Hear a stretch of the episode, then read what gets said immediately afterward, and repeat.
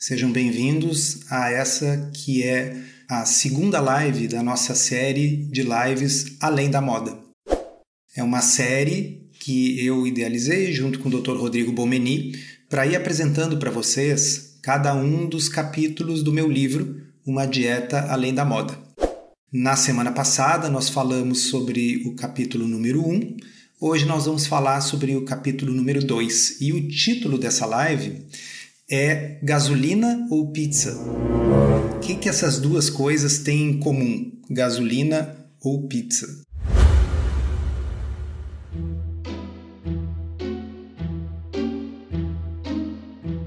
Comida sem filtro. Saúde, low carb, estilo de vida, evidências científicas e, claro, nossas opiniões. Toda semana um episódio novo e gratuito para você. Comigo, Dr. Souto e comigo, Sari Fontana.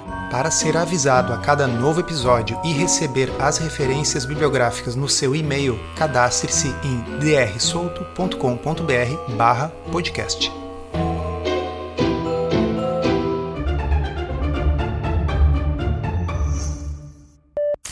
Boa noite, Rodrigo, tudo bom? Oi, Souto, boa noite, pessoal.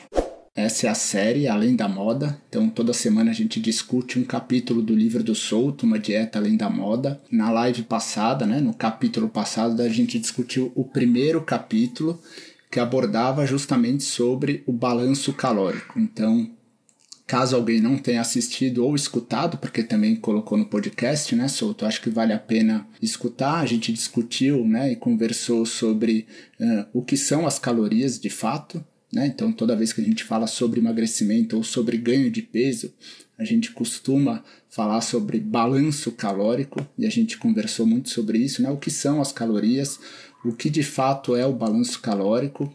É, o Souto até deu um exemplo no final é, sobre ganho financeiro, né? Que eu acho que resume bem um pouco a conversa, que era assim: o balanço calórico negativo ou positivo ele é necessário para o ganho ou para a perda de peso mas muitas vezes ele é a consequência e não necessariamente a causa. E o Souto deu um exemplo no final falando de como é que uma pessoa fica rica, né? Então, para uma pessoa ficar rica, ela precisa ganhar mais dinheiro e gastar menos dinheiro para que ela possa acumular essa riqueza e se tornar rica, né? E ficar rica. Mas isso não é a causa, né? Ela provavelmente ela fez um empreendimento, ela ganhou na loteria, enfim, de alguma forma esse dinheiro precisou chegar. E foi mais ou menos, enfim, isso que a gente discutiu com mais detalhes no primeiro capítulo. E a conclusão né, desse primeiro capítulo é que o tecido adiposo, a célula de gordura, ela é regulada de outra forma, né? A célula não tem receptor de calorias, ela é regulada através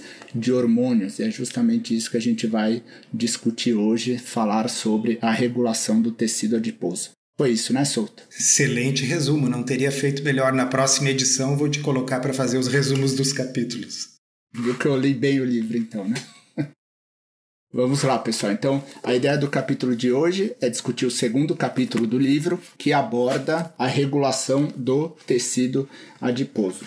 E aí, como no primeiro capítulo, eu vou, enfim, perguntando pontos que eu acho que são mais importantes do capítulo para o Souto poder ir explicando, né? Ao invés de a gente já teve a oportunidade de ler, aqui ele vai explicar de outras formas. Quem tiver lido o livro né, e que tiver alguma dúvida também é um momento oportuno aí para perguntar e a gente responde no final da live. Então, Souto, acho que a gente podia começar, enfim, definindo o que, que é né, o tecido adiposo e quais são as funções. A gente tende a pensar no tecido adiposo como um, um inconveniente, né? A maioria de nós está querendo se livrar do excesso de gordura. E aí a gente pode pensar, nossa, que bom que ia ser se a gente não pudesse, não tivesse a capacidade de engordar. Qual a função do tecido adiposo? Tem várias. Né? O tecido adiposo ele serve inclusive para proteção térmica. Né? Se a gente não tivesse uma certa camada de tecido adiposo, a gente não teria isolamento térmico. Ele também faz o acolchoamento dos órgãos, né? Então, tem um pouquinho de gordura ao redor dos nossos órgãos. Em algumas pessoas tem muita gordura ao redor dos órgãos, isso é um problema. Mas um pouco é normal para fazer o acolchoamento. É que nem a, a, Sabe o plástico bolha que a gente bota quando embala alguma coisa para enviar no correio? A, a gordura cumpre um pouco essa função. Mas, naturalmente, a principal função da gordura é a regulação do fluxo energético no corpo. Porque, veja, vamos imaginar Qualquer animal, durante a sua evolução, e o ser humano não é diferente, tirando os herbívoros que passam a maior parte do tempo comendo, até porque os alimentos que eles consomem são muito pobres em calorias e nutrientes, então eles precisam comer muito e o tempo todo. Os demais animais, eles vão comer bastante quando tem oportunidade e depois passar um bom tempo sem comer. Então, é mais ou menos o que ocorre com o nosso celular. Quando a gente bota para carregar, ele não vai passar o dia inteiro carregando, a gente bota ali algumas horas e aí a bateria fica cheia. E com essa bateria cheia, o celular deve, se a bateria estiver boa, funcionar pelo resto do dia. Né? Então, a gordura ela funciona muito como a bateria do sistema. É para lá que vão as calorias que a gente consome e depois essa gordura vai liberando essas calorias aos pouquinhos. Como a gente comentou lá no último capítulo, a célula de gordura, o adipócito, não tem olhos, não tem ouvidos, não tem calculadora e planilha de Excel. Então, como é que ele sabe se está na hora de acumular e como é que ele sabe se está na hora de liberar a gordura? E aí é que a gente tem que entender que ele é um tecido altamente regulado ele não é, como eu escrevi em algum lugar no livro, um almoxarifado das calorias extras, que é para onde elas vão quando o corpo não sabe o que fazer com elas. Uh, até porque, como é que o corpo vai saber se eu comi calorias a mais ou a menos? Então, é um sistema altamente regulado, que nem no celular da gente tem lá um circuito que decide se está na hora da energia fluir do carregador para a bateria ou se está na hora dela fluir da bateria para alimentar o telefone. A gente tem um circuito que faz isso aí, só que no nosso corpo é um hormônio que faz isso. Muito bom. Solto. Até para. Eu acho que esses termos vão surgir mais à frente, tanto no livro quanto na nossa conversa, né? Que muitas vezes a gente utiliza e acha até que as pessoas já estão familiarizadas, mas não estão, né? Que é lipólise, lipogênese e ácidos graxos. O que são esses termos que às vezes a gente até escreve nas postagens, né, ou fala normalmente, mas talvez para quem não é da área da saúde sejam termos completamente estranhos, digamos assim, né, e que acabam sendo importantes para a gente, para o entendimento do tema. Boa. A forma como a gordura, essa que circula no sangue é usada como energia nos tecidos, a forma como ela circula é na forma de ácidos graxos. Dentro da célula, os ácidos graxos se combinam com uma molécula chamada glicerol e aí três ácidos graxos vão formar triglicerídeos. Tá? Então, os triglicerídeos é uma forma estável de armazenamento. Então, aquela coisa amarela, quando você vai comer uma picanha e tem aquela capa de gordura, aquilo ali são triglicerídeos dentro de células de gordura, tá bom? Mas quando esses triglicerídeos saem da célula, eles não têm como sair na forma de triglicerídeos, porque triglicerídeos é uma molécula muito grande, são três ácidos graxos ligados a uma molécula de glicerol. Isso não tem como atravessar a membrana da célula. E aí ocorre a lipólise. Então, tem que haver uma enzima que vai ali transformar aqueles triglicerídeos em três ácidos graxos, e aí esses ácidos graxos vão sair da célula e para a corrente sanguínea, e aí vão ser usados em algum tecido como fonte de energia. Tá? E esse mecanismo de lipólise, que é uma enzima que faz, essa enzima não faz isso porque deu na louca, porque deu na telha. Existem comandos hormonais para que isso aconteça. E o inverso é a mesma coisa, né, Rodrigo? A lipogênese, que é quando os ácidos graxos, a gordura que está circulando no sangue, vai entrar na célula e se transformar em triglicerídeos, também é um processo catalisado por uma enzima que essa enzima não vai fazer isso porque ela ficou com vontade de fazer isso. Ela faz isso sob comando de hormônios. E existe um hormônio muito importante nisso aí tudo. Adivinham qual? O Souto, vou reforçar um ponto aqui, que é algo até que você menciona no começo do livro, né? Enfim, o leitor ele pode pular determinados capítulos ir direto para aquela parte prática, o que, que ele tem que fazer, como é que ele faz para controlar determinada doença. E boa parte desses capítulos iniciais é, são mais voltados a essa parte histórica e de mecanismos. Né? A gente sabe que no fim os estudos randomizados, enfim, para mostrar se isso é verdade ou não, acabam sendo mais importantes, mas eu acho que assim, para quem puder ler o começo, eu acho que é muito interessante essa visão histórica e entender um pouco dos mecanismos. É claro que ninguém vai sair é, um expert em bioquímica e nem é essa a intenção, mas eu acredito que quando a gente tem um conhecimento maior em relação ao funcionamento do corpo, a gente passa a ter uma visão mais crítica sobre determinadas informações. Em relação ao emagrecimento e ganho de peso propriamente dito, eu acho que esse conhecimento também liberta muito da culpa das pessoas, né? Porque o ganho de peso ou a dificuldade de emagrecer é sempre vista por uma questão comportamental ou emocional. Né? Então a pessoa não tem força de vontade o suficiente, eh, ou ela come muito por questões emocionais, ela não tem, ela é descontrolada, ela não consegue medir as, as porções. Eh, você mesmo disse, né, é, é gulosa e preguiçosa.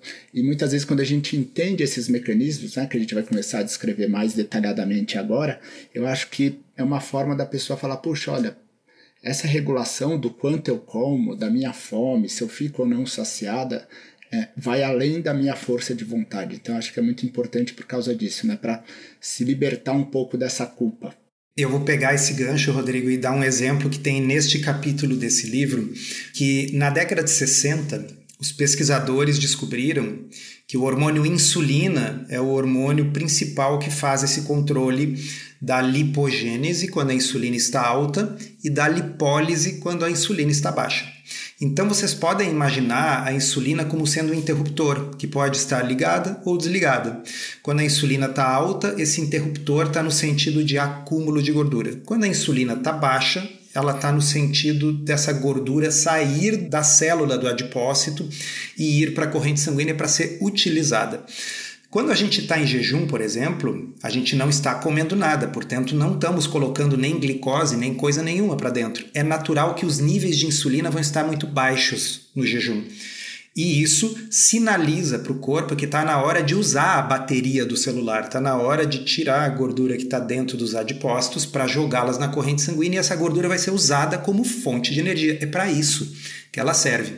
Quando eu como uma refeição mista com todo tipo de macronutriente, proteína, carboidrato, gordura, a elevação da glicose, sobretudo no sangue, porque eu comi glicose, dá o sinal para virar esse interruptor da insulina e aumentar a produção de insulina. E aí o sistema passa a predominar a lipogênese, ou seja, vamos acumular essa energia, porque agora eu acabei de ligar o carregador do meu celular, eu comi, tem energia entrando, faz sentido que essa energia seja, seja armazenada. Então a insulina, ela cumpre muito esse papel de interruptor. E lá nos anos 60 se descobriu que você poderia colocar células de gordura, uma biópsia, um pedaço de tecido adiposo num tubo de ensaio, você botar insulina nesse meio de cultura, aquele tecido adiposo vai extrair nutrientes do meio e vai aumentar o seu conteúdo de gordura. Ou seja, aquele pedacinho de gordura que está dentro do tubinho de ensaio, ele pode engordar na vigência de insulina. E se você reduz os níveis de insulina, o, o contrário ocorre, ele vai liberar o seu conteúdo de gordura. E a brincadeira que eu faço no livro é assim: eu acho que ninguém acusaria o tubo de ensaio de guloso ou preguiçoso, porque a gordura que está lá dentro aumentou. Obviamente, é um sistema regulado do ponto de vista hormonal. E uma das coisas que a gente pensa quando fala sobre low carb é que diferentes alimentos têm diferentes efeitos sobre os hormônios, sobretudo sobre a insulina. Então, se a gente pensar nos alimentos apenas como calorias, a gente perde essa perspectiva. E ela é uma perspectiva que ela pode não explicar tudo sobre engordar e emagrecer e nós vamos ter outras lives sobre outros capítulos nos quais nós vamos ver que a explicação é mais complexa, não é só a insulina, mas ela é importante. E no fundo, o principal que eu quero nesse capítulo é dar uma chacoalhada no leitor e fazê-lo perceber que, que não é tão simples, não é, como eu disse antes, só um almoxarifado de gordura extra acumula ou está faltando, tira do almoço. Não é tão simples. Existe uma regulação hormonal fina e essa regulação hormonal fina é feita principalmente pela insulina e a insulina, como qualquer um que já fez um curso na área da saúde ou mesmo quem prestou atenção lá na aula de biologia, vai lembrar que a insulina está intimamente ligada ao controle da glicose. Então, se eu como algodão doce, que é puro açúcar, vai ter um efeito na insulina diferente do que se eu comer um pedaço de frango, que não é feito de açúcar nem de amido.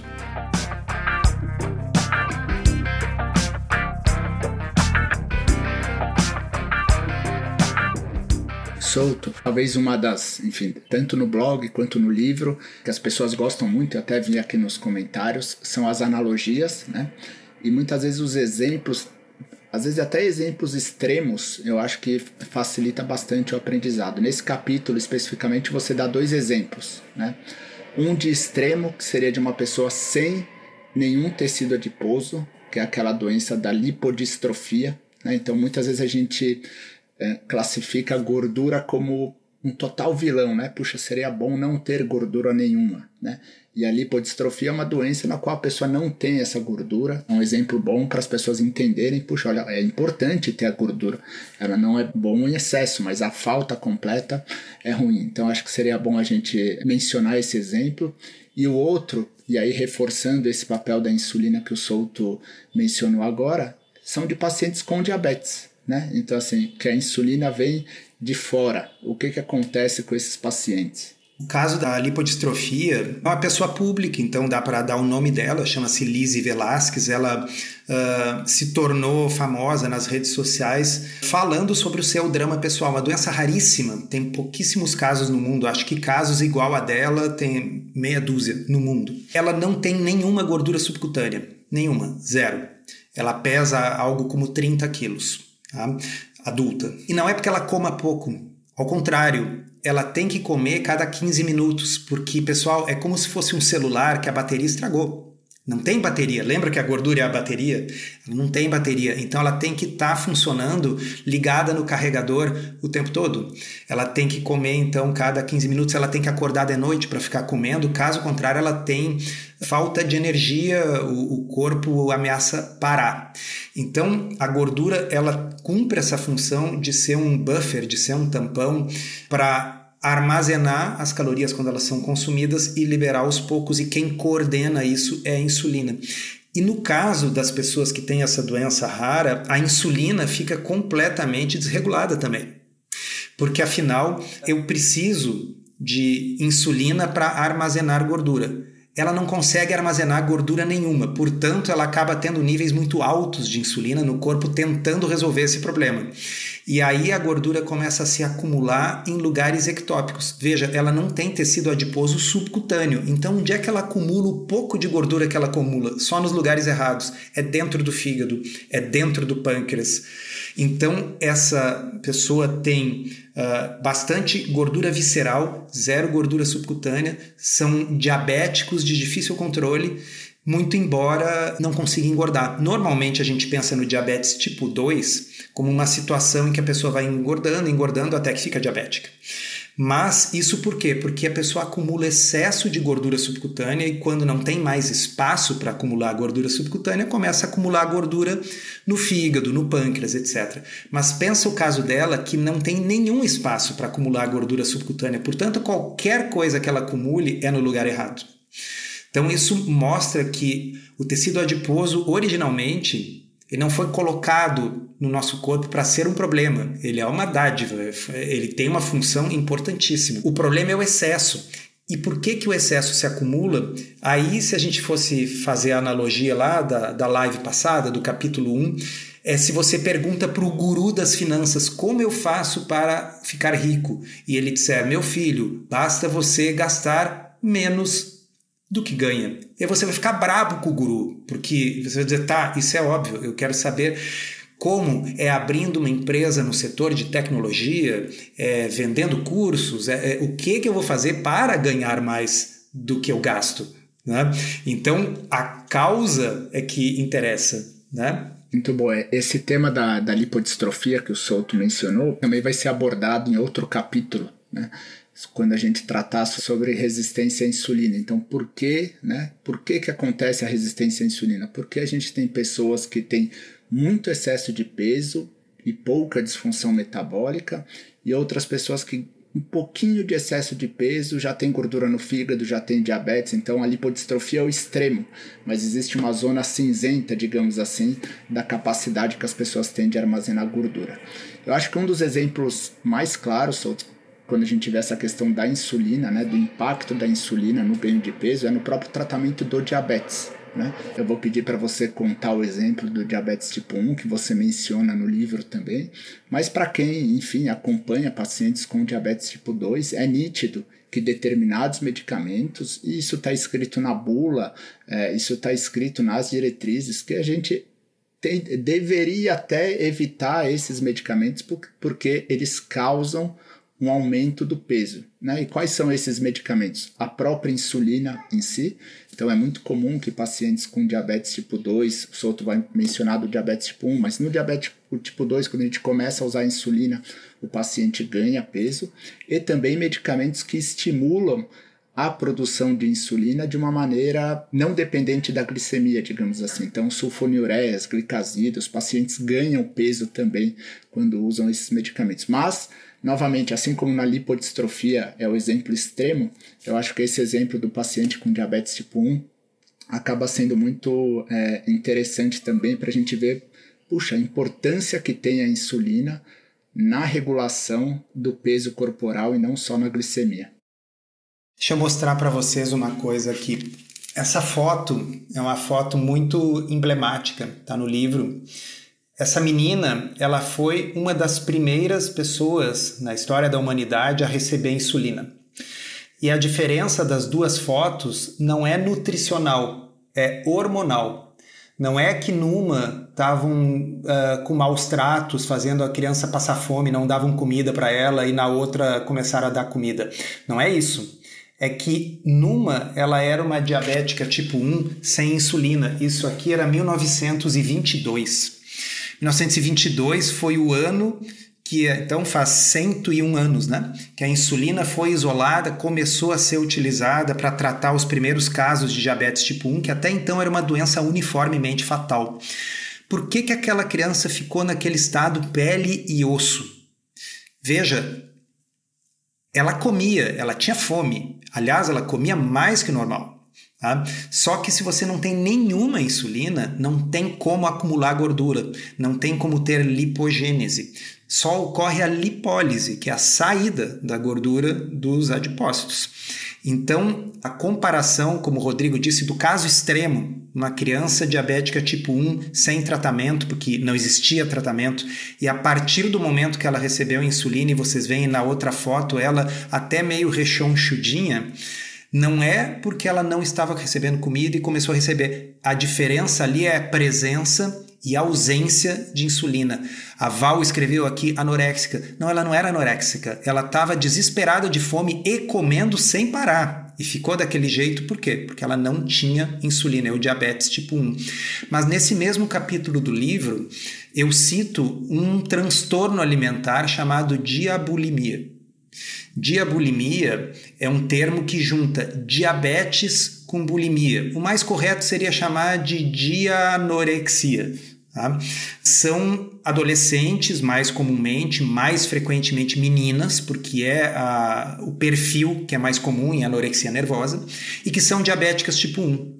E aí elas descobrem esse fenômeno, que se elas começarem a usar o mínimo de insulina possível, elas perdem muito peso. E aí existe esse transtorno, é um transtorno grave, por quê? Porque essas meninas estão se colocando a vida em risco, elas podem ter acetoacidose, que é uma complicação potencialmente fatal, por não estarem usando insulina em quantidade suficiente. Mas o detalhe importante que eu saliento no livro é usar esse exemplo para dizer que a endocrinologia já admite claramente que a insulina é um hormônio importante na regulação do tecido adiposo. E isso fica muito claro nos extremos. Então, a ausência de insulina gera um quadro que parece uma anorexia, parece maus tratos, parece estar passando fome, mas na realidade é a ausência do hormônio que acumula gordura. E os pacientes diabéticos que passam a usar insulina ganham peso. E quando é um diabético tipo 2 que passa a usar insulina, eles tendem a ganhar mais peso do que eles já têm.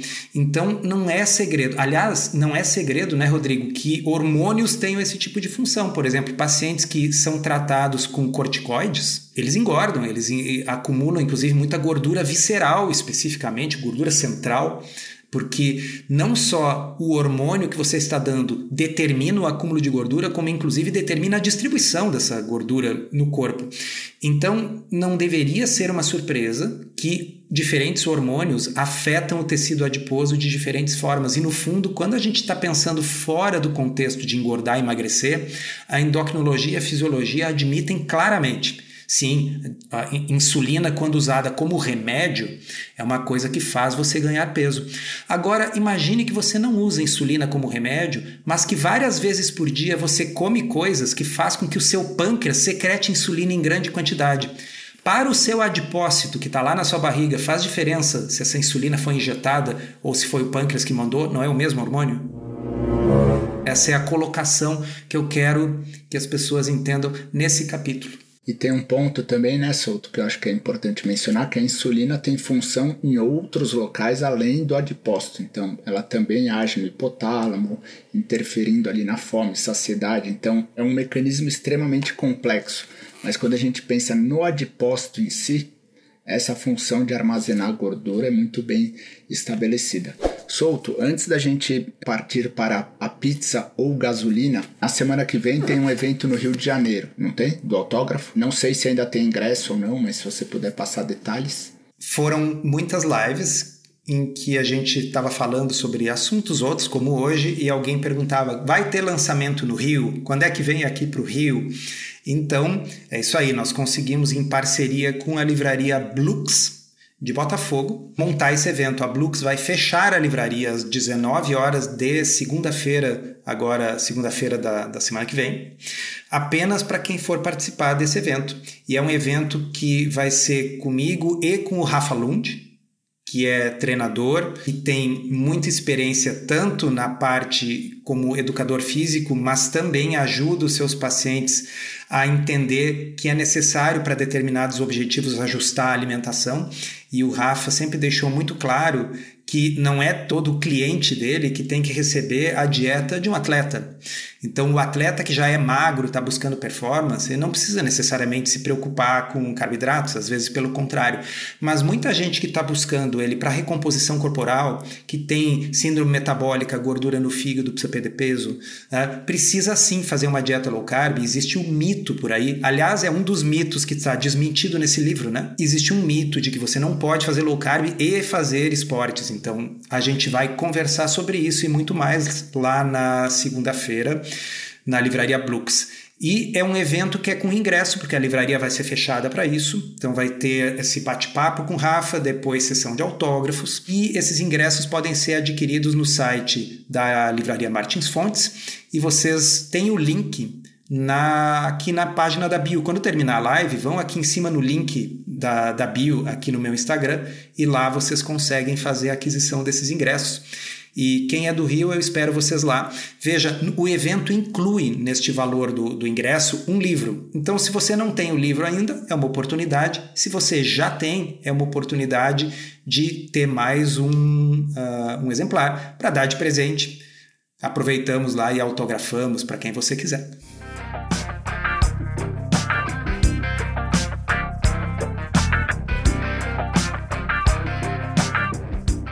Deixa eu ler uma coisa, Rodrigo, uh, antes da gente entrar na porque achei muito legal. Tá? Tem aqui a pessoa, o, o nome dela no Instagram é A Vida Me Ama. Sou diabética tipo 2 em remissão, graças a vocês dois. E ainda botou o nome da Sara, Dr. Marquezine, que é endocrinologista que segue low carb.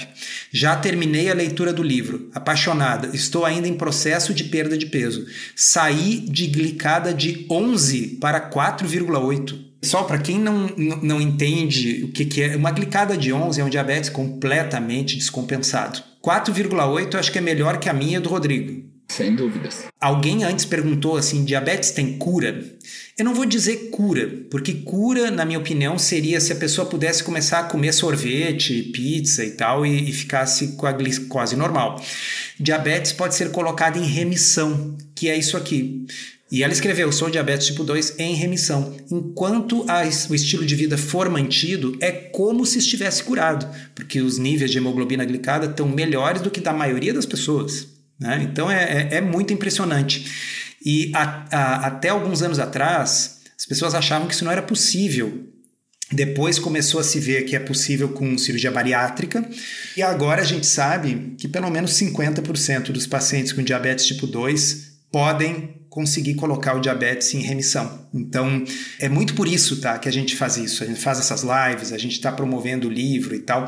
É porque o mundo tem que saber que coisas como essas são possíveis. Reforçando, né, Solto? A remissão é possível no diabetes tipo 2, né? O paciente com diabetes tipo 1, que foi até o que o Souto usou como exemplo, esse paciente pode melhorar muito o controle da glicemia, ele pode diminuir muito o uso da insulina que ele aplica, mas ele sempre vai precisar continuar aplicando insulina. Caso contrário, acontece inclusive o que o Souto mostrou no exemplo e relata no livro, né? Que pode ter cetoacidose diabética, tudo isso.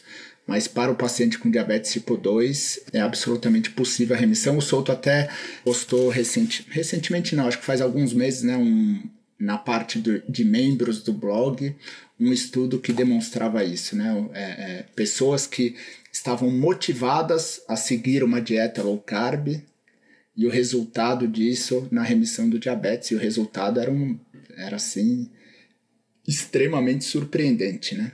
É, foi muito incrível estar lá na área de membros do blog. É um estudo, se eu estou lembrando corretamente, tinha ser, eram 168 ou 169 pacientes. E a média de duração do diabetes deles era 5 uh, anos. Quer dizer, não era gente assim que ficou diabética ano passado, que é mais fácil de colocar em remissão. 50% deles entraram em remissão sem remédio, com low carb. Né? E aqueles que tinham um ano de doença, 77% colocaram a doença em remissão. Então, ah, não é que o mundo inteiro tem que fazer low carb e nem que todos os diabéticos sejam obrigados a fazer low carb, mas eu vou sempre repetir em todas as lives, é uma frase que está mais no final do livro, que eu coloco assim: ninguém é realmente livre para escolher se não souber que a escolha existe. Né? Então, as pessoas têm que saber que, que isso existe. Muito bom. Solto. E no fim, será que para o corpo dá no mesmo comer gasolina ou pizza? Que eu acho que é a, é a reflexão final do capítulo, né? Então, eu fiz essa brincadeira no capítulo que é para fazer as pessoas entenderem que se fosse apenas uma questão de calorias, exclusivamente calorias, uh, talvez a gente devesse engordar bebendo gasolina. Porque gasolinas têm muitas calorias. Tá? Um, um litro de gasolina, eu não vou lembrar exatamente, teria que ver ali no livro, mas são 8 mil e tantas calorias, se não me engano. Tá? Então, sim, a gasolina é uma coisa bem calórica. Mas se eu beber gasolina, eu não vou ter energia para treinar, ou não vou engordar, eu vou passar mal, vou ter uma intoxicação. Uh, mas existe por trás dessa brincadeira uma ideia mais profunda que é. Uh, apenas ter calorias num alimento não determina o que, que o corpo vai fazer com essas calorias ou com esse alimento. Então, as células elas não têm um sensor para calorias, um sensor no qual a caloria se encaixa e gera uma resposta. A caloria é só uma unidade de medida. De fato, a gasolina tem calorias, mas o, a, as nossas células, o nosso corpo não sabe o que fazer com essas calorias da, da gasolina. Né? E, e, eu até brinco também no livro que o papel também tem calorias. Se tocar fogo no livro, vai soltar um monte de calor. Mas se você comer papel, você não vai engordar, porque o corpo não sabe o que fazer com o papel, não sabe digerir o papel. Ah, então, no fundo, depende do que, que o corpo vai fazer com aquilo que você está comendo, como é que ele vai ser digerido, e uma vez que esses nutrientes estejam no sangue, o particionamento desses nutrientes, se vai ir para o músculo, se vai ir para a gordura, se vai ir para o cérebro funcionar, esse particionamento é uma decisão biológica, não é uma questão puramente física de quantidade de calorias que entram em quantidade de calorias que saem, a decisão do que o corpo vai fazer com essas calorias. E o que influencia bastante esse particionamento são os níveis de hormônios. A gente mencionou a insulina porque ela é muito importante, mas tem o glucagon. Hoje em dia uh, se fala muito nesses medicamentos que estão sendo utilizados para emagrecer. Então tem o, o, o Ozempic, que é um análogo do GLP-1, que é um hormônio intestinal. Agora tem Monjaro, que foi aprovado, ainda não está à venda, ele é um análogo de dois hormônios intestinais. Tem um outro medicamento que ainda não foi aprovado nem nos Estados Unidos, que é um análogo de três hormônios intestinais. E esses hormônios intestinais, eles interferem no apetite, na velocidade que o estômago esvazia, na secreção de insulina pelo pâncreas, inclusive, aparentemente, esses duplos e triplo agonistas interferem até na taxa metabólica da pessoa. Então, uh, é, é, é muito é muito simplista pensar exclusivamente nas calorias, e claro que a gente, quando usa uma analogia extrema, como o caso da, da gasolina, essa analogia tem só o objetivo de dar uma chacoalhada na pessoa e fazer ela pensar: ó, se fosse só calorias que importam, ah, bebe gasolina então para ter energia para correr uma maratona, né?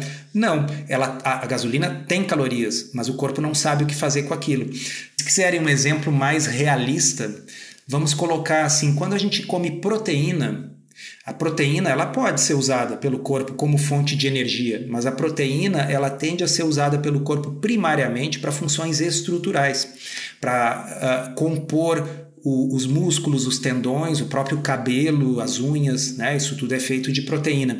Então a proteína que você come, embora ela tenha 4 calorias por grama, se você queimar ela num calorímetro, no corpo não é assim. Porque uma boa parte dela vai ir para funções estruturais, outras vão, outra parte pode até ser convertida para ser usada pelo corpo como energia, mas nesse processo de conversão da, do aminoácido, da proteína em glicose, uma parte dessas calorias se perde na forma de calor e, portanto, não poderá ser armazenado na forma de gordura.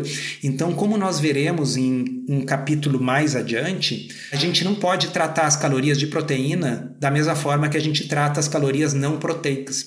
Então, o objetivo desse capítulo não é dizer que calorias é bobagem, não tem importância nenhuma, mas é dizer para vocês que não é só calorias e que o tecido adiposo é um tecido regulado do ponto de vista endócrino e que aquilo que a gente come interfere no nível desses hormônios e, portanto, não é só a quantidade do que a gente come, mas a qualidade também. Porque a qualidade do que a gente come interfere na quantidade que a gente vai comer, porque interfere na fome e interfere na tendência daquelas calorias irem para a gordura ou para o músculo, por exemplo. Solto. Carol até perguntou, eu perdi a frase agora, mas ela falou: Ah, então vocês estão falando que a insulina é determinante para o emagrecimento? Vou falar a minha impressão, né? Eu acho que a insulina é importante para o emagrecimento. Né? Como a gente vai ver em outros capítulos, existem outros fatores que também são importantes. Então, como o próprio Souto mencionou, por exemplo, proteína também estimula a insulina, mas ela vai acabar tendo um efeito diferente na fome, na saciedade, no nosso consumo calórico final. E aí é o tema dos próximos capítulos, né? Que é a hipótese carboidrato e insulina. Será que tudo então se resume a comer mais ou menos carboidrato? E aí essa hipótese foi colocada à prova nos últimos anos e aí, nesse capítulo, o Souto discorre sobre essa. Será, será que ela está totalmente certa? Então, a gente não pode mais comer nenhum carboidrato. Se eu comer uma laranja, eu vou engordar. E aí vai para o outro extremo, né? Que é o medo completo do carboidrato e achar que a insulina é a culpada de tudo. Será então que não, isso aí esquece. Esse modelo carboidrato-insulina está completamente errado e precisa ser descartado? Então, são esses dois temas que o Souto vai tratar nos próximos dois capítulos. A gente pode até, né, o, o nome do quarto capítulo até entrega né, o resultado, que o, o nome do terceiro é o modelo, a hipótese carboidrato-insulina, e o nome do quarto capítulo é a teoria carboidrato-insulina incompleta. Então, para quem para quem não quiser aguardar os próximos capítulos, dá para ler pelo, no livro, né? Pessoal, é assim, ó, para quem não quiser aguardar, o livro, o livro tá aí, mas nós vamos chegar lá. E eu fiz de propósito um negócio meio Agatha Christie, assim, tá? Então, vocês vão lendo os capítulos e vão se convencendo que o culpado é a insulina. Mas daí daqui a pouco você chega no outro capítulo e diz, hum, não, eu acho que é o mordomo. E assim a gente vai vendo que na realidade é uma coisa complexa e que uh, cada um desses fatores que a gente vai abordar nos próximos capítulos tem a sua importância. Então, a insulina, ela não é determinante mas ela é parte da coisa e ela explica parte do processo, sim.